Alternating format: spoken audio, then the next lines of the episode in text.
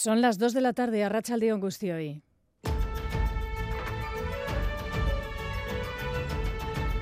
Crónica de Euskadi con Aichiber Bilbao. Tragedia esta madrugada en Gasteiz. Dos jóvenes han perdido la vida tras chocar los vehículos en los que viajaban en una zona, el polígono de Jundiz, donde se hacen quedadas con jóvenes exhibiendo coches que pegan acelerones o compiten entre ellos. Nos lo contaban los vecinos. También el concejal de Seguridad y Tráfico de la ciudad, Iñaki Gurtubay, que ha explicado que media hora antes de los sucesos una patrulla policial ha estado allí.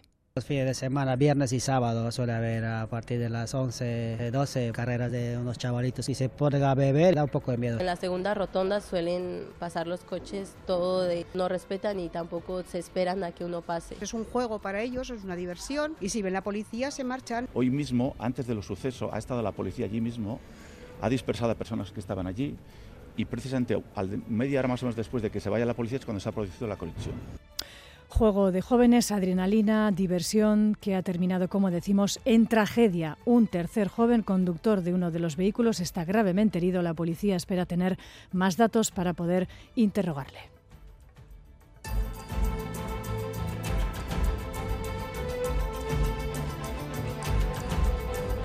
Y la crónica política de hoy viene muy, muy cargada de actualidad. Por ejemplo, con el 94% de apoyo de la militancia, Pello Chandiano ha sido ratificado como candidato al Endacari por parte de Euskal Herria Bildu de cara a las elecciones de esta próxima primavera. Cree que su formación tiene el viento de cola y que el cambio de ciclo político está cerca. No es una opción seguir donde estamos. No es una opción seguir haciendo lo mismo y creemos que cada vez es más la gente que demanda un cambio de ciclo. Cada vez es más la gente que está pidiendo una regeneración política. Y ecos del pleno de este pasado miércoles en el Senado, los partidos afían a Sánchez la manera de sacar adelante sus iniciativas. En el caso del PNV, esperan pronto materializar el traspaso que de manera express ha cerrado con Cataluña. Hablamos de inmigración, pero hoy Aitor Esteban ha puesto el foco en lo que va a ser, dice, la piedra de toque del gobierno de Pedro Sánchez, estos primeros presupuestos. Si se consigue sacar adelante un presupuesto, yo creo que una legislatura para bueno, dos años, pongamos, como, como mucho y con poca producción legislativa, evidentemente. Si no se saca el presupuesto, bueno, pues esto ya se ha acabado.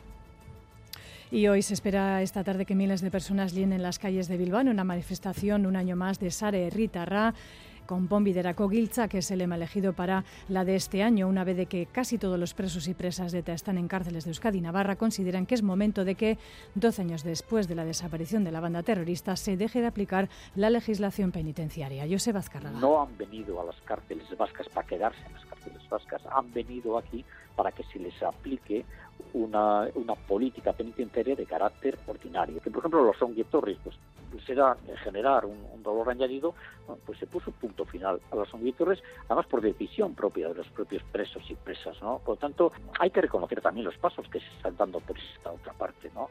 Nosotros tenemos que avanzar en este país teniendo muy en cuenta el sufrimiento también de las víctimas. Y hoy, eh, cambiando de asunto, hoy es día de derby entre Atlético y Real, como siempre. Eso se nota en las calles de la ciudad que acoge uno de los partidos del año para cada una de las dos aficiones. Hoy toca Bilbao y el ambiente está muy caldeado. Los derbis siempre empiezan a la mañana porque hay que venir a calentar un poco el ambiente. Que animar, ¿no? ¿No te parece? Me parece que contra más se les animes, mejor. Pues ahora a potar un poco y, y a liarla un poco. Sí, sí, a dar un poquito de caña aquí a los bilbaínos. Vamos ahora estrictamente con los titulares deportivos de Unzubieta Rachaldeón. Hola Rachaldeón, el Atlético y la Real Sociedad se citan a las seis y media en San Mamés en un duelo que puede suponer un récord de asistencia de público. Geray vuelve a una lista tres meses después y Nico supera sus molestias. En las filas guipuzcoanas, Andrés Silva se recupera a tiempo. Además, el Alavés logró su primer triunfo a domicilio en la Liga. En Sevilla lo eh, endosó un 2-3 con tantos de Tenaglia, Quique García y Duarte. Además, el Ibar regresa al grupo de los playoffs, ganó 2-0 al Racing y Purua con goles de Stoikov y Akeche de penalti. Asimismo, el Amorebieta busca el triunfo esta tarde en Oviedo. En baloncesto, el Vasconia vuelve a estar entre los 10 mejores en la Euroliga después de ganar 80-69 al Olympiacos en el Hues Arena. Esta noche, el Bilbao Basket se mide al domicilio a Morabanca Andorra y horas antes el Lointe Guernica recibe al Estudiantes.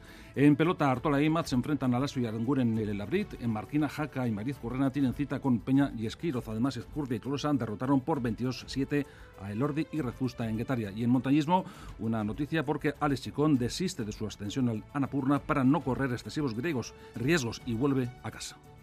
Gracias, John. Vamos ahora con el pronóstico del tiempo para las próximas horas. Nayara Barredo, Euskalmet, Racha León. A León, durante la tarde predominarán las nubes medias y altas y salvo alguna gota puntual no lloverá. El viento soplará del sur y la tarde será notablemente más templada que la de ayer, sobre todo en la vertiente cantábrica, donde alcanzaremos los 15 grados. Las temperaturas se quedarán en valores algo más bajos a la mitad sur, sobre todo en el Valle del Ebro. Reciban un saludo de los compañeros y compañeras de Crónica de Euskadi fin de semana. En el control técnico, Jorge Ibáñez e Iker Aranat. Las 2 y 5 minutos comenzamos. Crónica de Euskadi con Aichiber Bilbao. La quedada entre varias cuadrillas en Gasteiz, según decía el concejal Iñaki Gurtubay, para descargar adrenalina, terminado, como decíamos, en tragedia. Los trompos, derrapes y acelerones de esta noche en Jundiz, porque como hemos escuchado se repiten en la zona muy habitualmente, se han llevado la vida de dos jóvenes de 18 y 21 años que viajaban en dos coches que han chocado por causas que la policía local de Vitoria investiga. Hay un tercero muy grave, Lier Puente. ¿Qué es lo que ha ocurrido? A León. A vaya. El suceso ocurría sobre la una y media. Dos coches uno de alta gama y un turismo, colisionaron lateralmente en el polígono industrial de Jundiz-Gasteiz. En el BMW viajaba una persona y en el Polo cuatro. En su interior fallecía un hombre de 21 años y una mujer de 18, mientras que otras dos se encuentran ingresadas en el hospital, una en estado muy grave en la UCI. Maider Echevarría, alcaldesa de Gasteiz mostrar nuestra absoluta consternación y nuestras, mostrar nuestras condolencias a la familia, amigos, amigas y allegados de estas personas, motivo de una colisión lateral de dos vehículos en la que han fallecido dos personas y una se encuentra en estado grave en la UCI.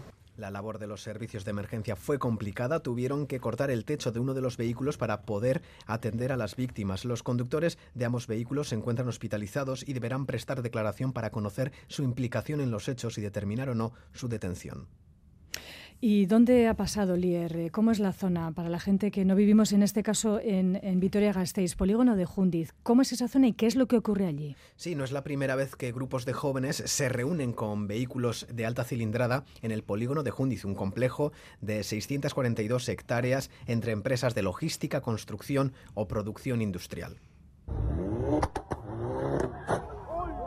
Lo graban y lo suben en las redes sociales. Los trabajadores de la zona sufren su presencia habitualmente. Los fines de semana, viernes y sábado, suele haber a partir de las 11, 12 carreras de unos chavalitos que suelen venir con el coche. Si se pone a beber, da un poco de miedo. En la segunda rotonda suelen pasar los coches todo de, a toda hostia. No respetan y tampoco se esperan a que uno pase. Es un juego para ellos, es una diversión. Y si ven la policía, se marchan. Pero ellos tienen toda la noche por delante y esta vez también la policía local se pasó por la zona. Una hora antes del siniestro dispersaron a los presentes y media hora después de que se retiraran se produjo el accidente. El concejal de Seguridad y Tráfico de Gasteiz ha explicado que puede que en este caso no se trate exactamente de una carrera ilegal. Iñaki Gurtubay.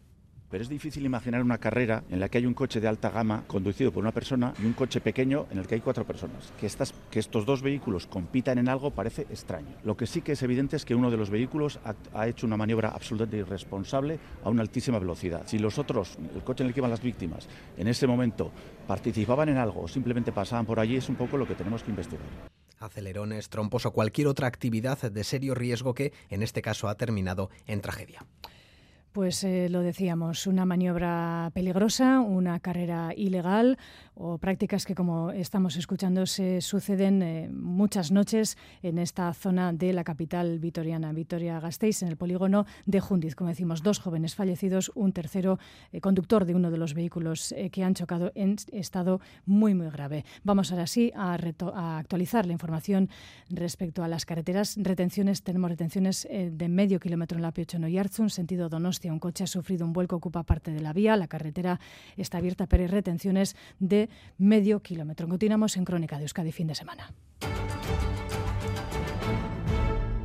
Vamos con la crónica política de hoy, que es realmente extensa. Sin sorpresas, las bases de Euskal Herria Bildu han ratificado la propuesta de la dirección para que Pello Chandiano sea el candidato al Endacari por parte de la coalición en los comicios de primavera. Un amplio, amplísimo respaldo del 94%. Primera intervención de Ochandiano como candidato. Vizcaya Aretoa, Eder Menchaca, habla el candidato de que la coalición tiene el viento de cola en referencia a los últimos resultados en las últimas elecciones y es ahora el momento de cambiar las cosas, ha dicho, con apertura y acuerdos amplios. Adelante, Eder. Sí, acuerdos amplios como el que han logrado en Vitoria-Gasteiz ha puesto como ejemplo el ya candidato oficial de la formación abertzale, la Lendakaritza, quien ha afirmado que es momento de dar un último salto de cara a un cambio de ciclo político y para estas eh, próximas elecciones lanza una cuestión a resolver. Seguir en la inercia actual, seguir gestionando una inercia decadente o emprender una regeneración política. Decadencia o ambición. Ese es el dilema que está en juego en las siguientes elecciones. Para ello, Chandiano cree es necesario aprovechar el viento de cola y la demanda ciudadana para el cambio, que asegura cada vez es mayor, porque es necesario abrir las puertas y ventanas, ha dicho, con una regeneración política desde la humildad. Y H. Bildu tiene ese compromiso político y yo estoy absolutamente convencido que en los siguientes meses vamos a hacer que el cambio de ciclo en marcha sea irreversible. Estoy absolutamente convencido de ello. Euskal Herria Bildu quiere representar a toda la gente con ambición política para el cambio, ha dicho el candidato a Lendakari, que ha afirmado quiere seguir escribiendo la historia de este país.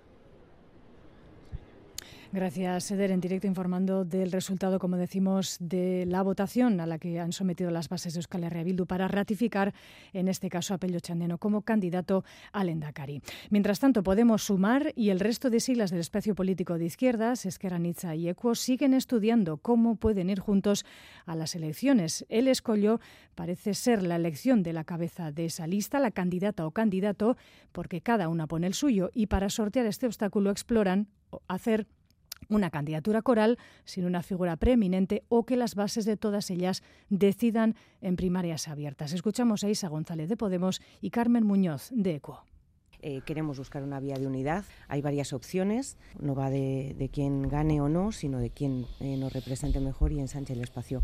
Y hay buena voluntad por todas las partes. Estamos esperanzadas de que continúen las negociaciones y seguimos pensando que hay que trabajar por una confluencia amplia, ya que de este modo construiremos entre todas un proyecto político que recupere la ilusión que se ha perdido en los últimos años. Y ecos en nuestro Parlamento en las ondas esta mañana del Pleno del pasado miércoles en el Senado de convalidación de varios decretos importantes, lo recordarán, y el acuerdo por la vía rápida de traspasar la materia de inmigración a Cataluña cuando Euskadi lo ha solicitado antes y aún está esperando. Todos los partidos, salvo lógicamente el PSE, han criticado la manera de legislar.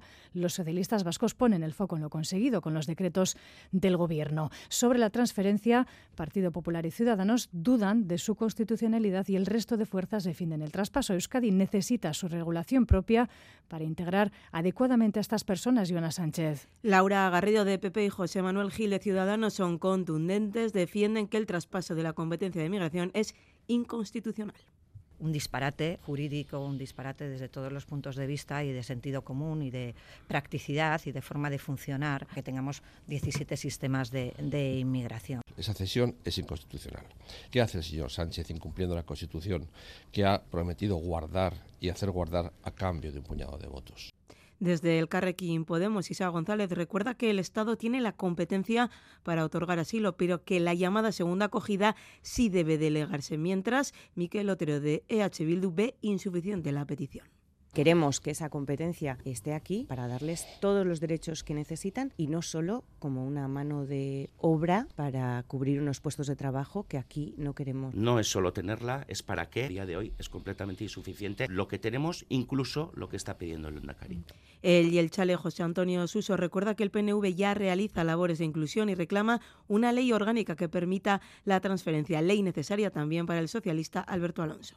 Venimos trabajando ya hace muchos años para dar una solución a los problemas que la migración se encuentra. Nuestro compromiso sigue siendo el mismo, incluir, no excluir. Será necesaria una ley orgánica que es la que habrá que trabajar. Es el momento de la negociación. No hay nada acordado, no hay nada cerrado.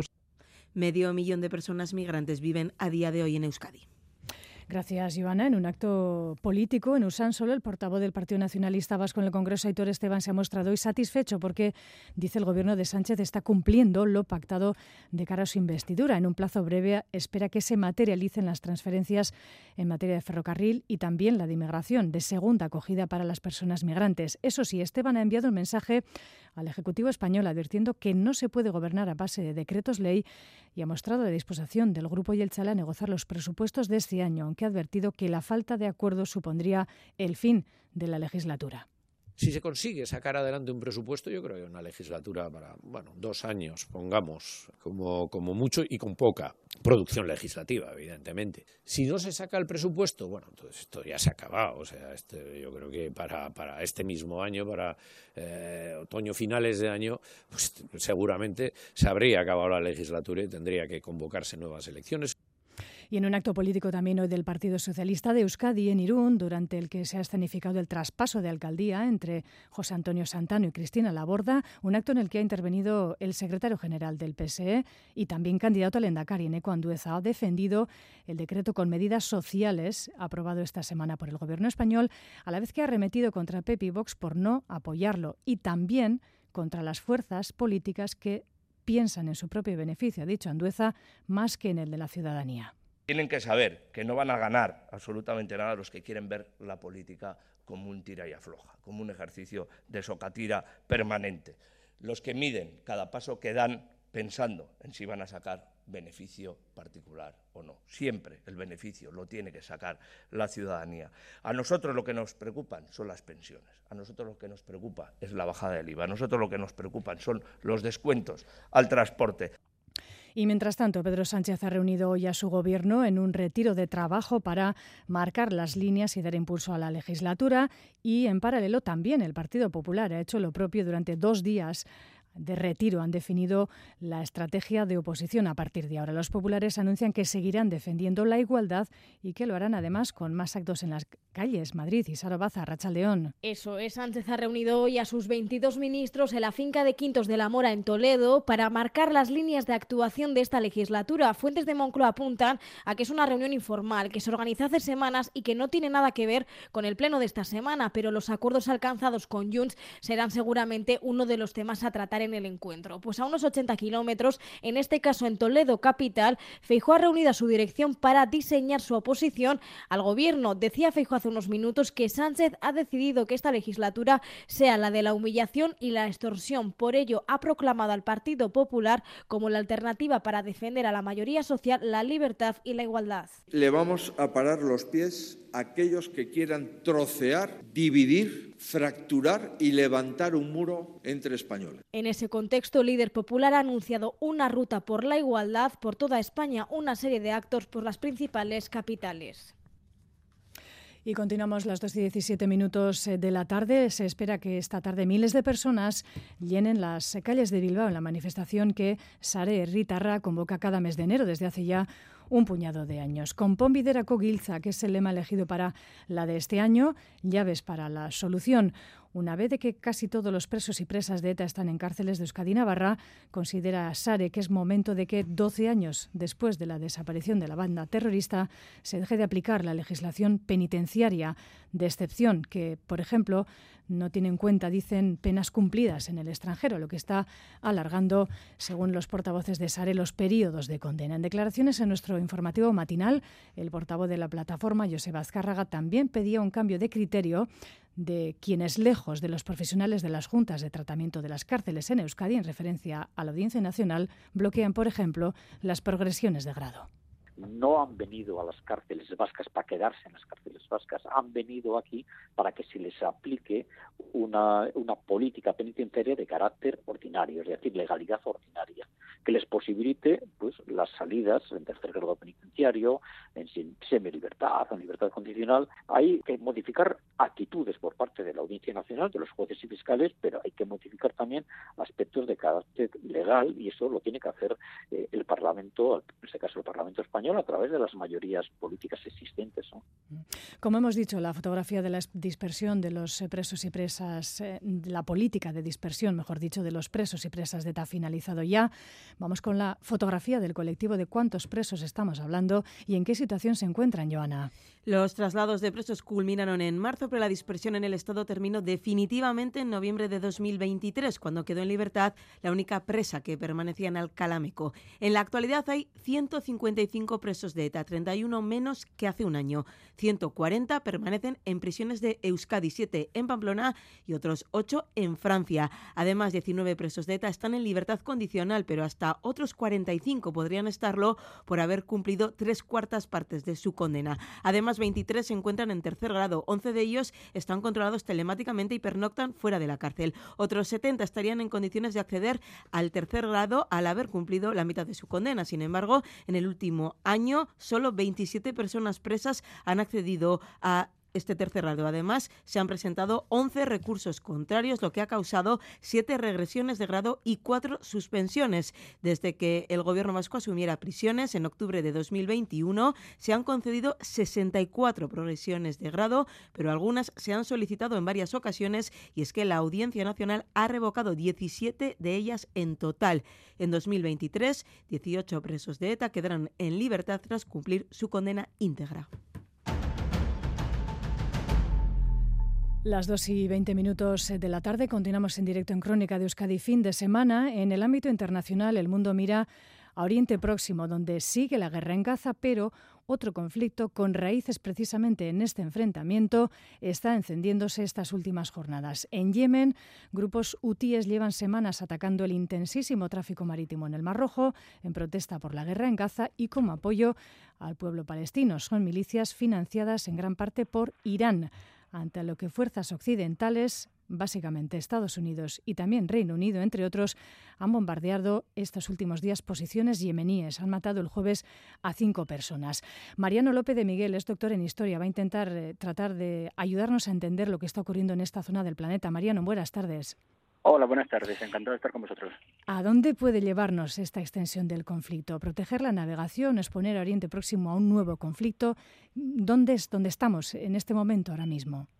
Pues obviamente en las dos primeras anotaciones o acotaciones que has hecho. Desde luego se intenta proteger el tráfico marítimo por el Mar Rojo, especialmente no solo para Israel, también para eh, Egipto con el Canal de Suez y obviamente Arabia Saudí. Hemos de ver que se ocupa más o menos o se controla el 15% del tráfico fluvial marítimo de todo el mundo, con lo cual es un problema. Pero este conflicto que también está detrás de todo ello, como se sabe, la República Islámica de Irán puede crear el efecto derrame, como ha sido en el Líbano, obviamente se ha visto en la Franja de Gaza.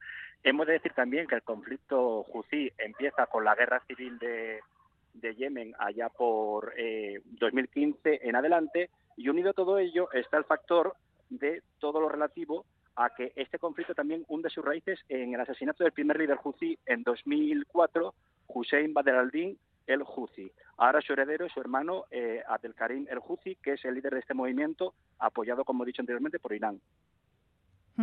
Eh, de todos modos, es un país que, que está también viviendo su propio conflicto interno, ¿no? Eso es, es que encima, eh, hasta el año 1990, Yemen como tal era un país dividido en dos, que poca mm. gente lo recuerda. La República Árabe de Yemen, situada en la zona norte del país, eh, bueno, apoyada por principalmente por el Egipto post-Nasser y asimismo por todo lo relativo a lo que era países eh, de las monarquías petroleras del Golfo, Arabia Saudí, Kuwait, etcétera, y el sur, que era la República Democrática de Yemen del Sur, apoyada por el bloque soviético y sus satélites. Eh, Estados Unidos ha dicho ya, em, señor López de Miguel, que no quiere una guerra con Irán, tan solo parar los ataques eh, a los buques, pero una vez más se juega con fuego realmente en esta zona del planeta. Efectivamente, máxime cuando tenemos que pensar en la capacidad y el músculo que tiene Irán en utilizar su fuerza Quds, la que llevó el general Qasem Soleimani, asesinado hace ahora justo cuatro años por parte de la administración Trump, su heredero Ismail Ghani, que utiliza esos proxies, como he dicho anteriormente, puede ser Hezbollah, puede ser los hutíes, pues como punta de lanza frente a Occidente, ¿no? Cierto es que las, eh, bueno, el speech que hizo ayer el presidente Biden se basaba en evitar una escalada del conflicto. Pero claro, cuando hablamos ya de cinco muertos y que los hutíes, como ellos mismos dijeron, no van a dejar un espacio en Yemen a menos que salgan con las piernas por delante, es una traducción literal de lo que dijo Abdel Malik el-Houthi en 2017, pues estamos ante un conflicto con aristas muy afiladas.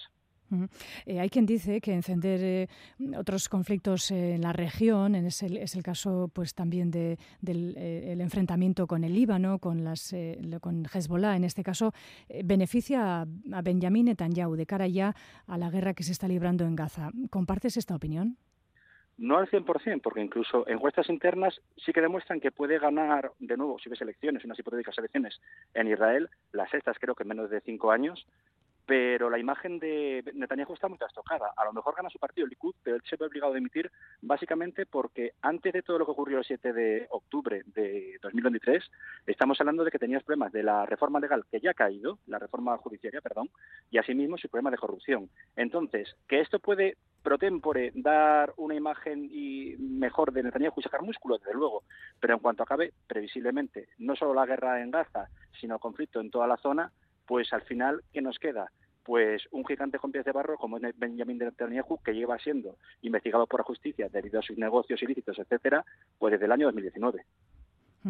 Em, y eh, una última eh, pregunta, señor eh, López de Miguel. Em, ¿Qué podemos decir del conflicto propiamente dicho ya que se está librando allí en Gaza?